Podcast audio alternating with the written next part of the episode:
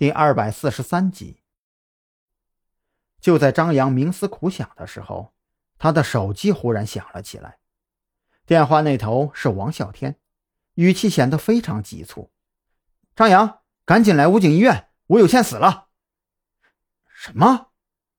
张扬惊呼起来，急切的追问：“怎么死的？他的心脏不是在右边吗？你把情况说清楚点。”医生说是惊吓过度，心梗而死，具体的我也说不清楚。你赶紧过来。王啸天比张扬更加急切。啊，对了，小兰是不是跟你在一起啊？你们两个最好一起过来，这场面有些失控。场面失控？张扬紧皱眉头，他实在想不明白，场面为什么会失控？武警医院里还能出什么事不成？就算是出了事。难道没有值班的警卫吗？老王的电话，谁死了？吴有倩吗？蓝雨桐没有听清王啸天在电话里说的是什么，但是他听到了张扬的追问。对，吴有倩在武警医院的病房里被吓死了。我们先去医院。张扬最后扫了一眼房间，确定没有遗漏掉的痕迹，这才朝着门外走去。得到张扬的肯定。蓝雨桐的表情变得复杂起来。本以为将吴有倩安置在武警医院里应该是绝对安全的，可现在看来，这个子午会的触角竟然连武警医院都悄无声息地覆盖了进去。是潜入作案呢，还是内部策应呢？张扬和蓝雨桐赶到武警医院的时候，已经是上午九点多钟。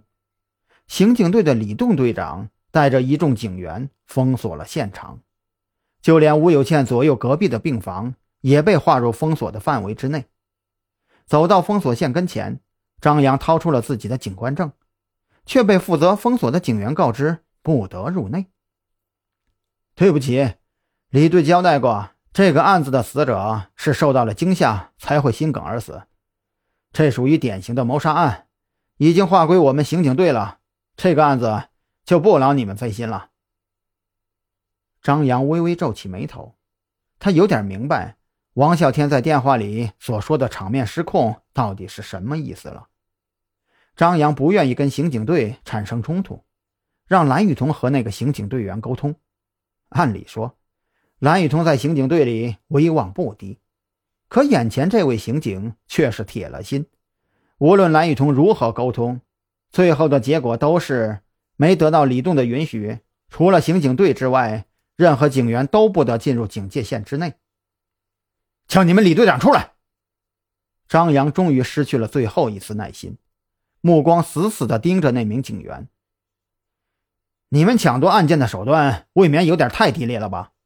为了业绩和政绩，难道真的就能无所不用其极？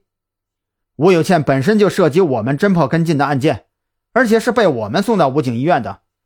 你们现在的做法简直就是在耍流氓！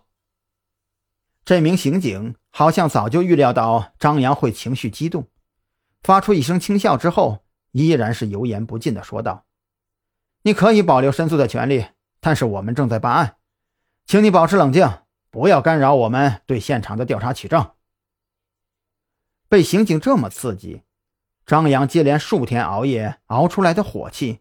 夹杂在满腔怒意中喷薄而出，他下意识地向前一步踏出，伸手就要推开挡路的刑警，身后却是传来一声冷喝：“张扬，你给我住手！”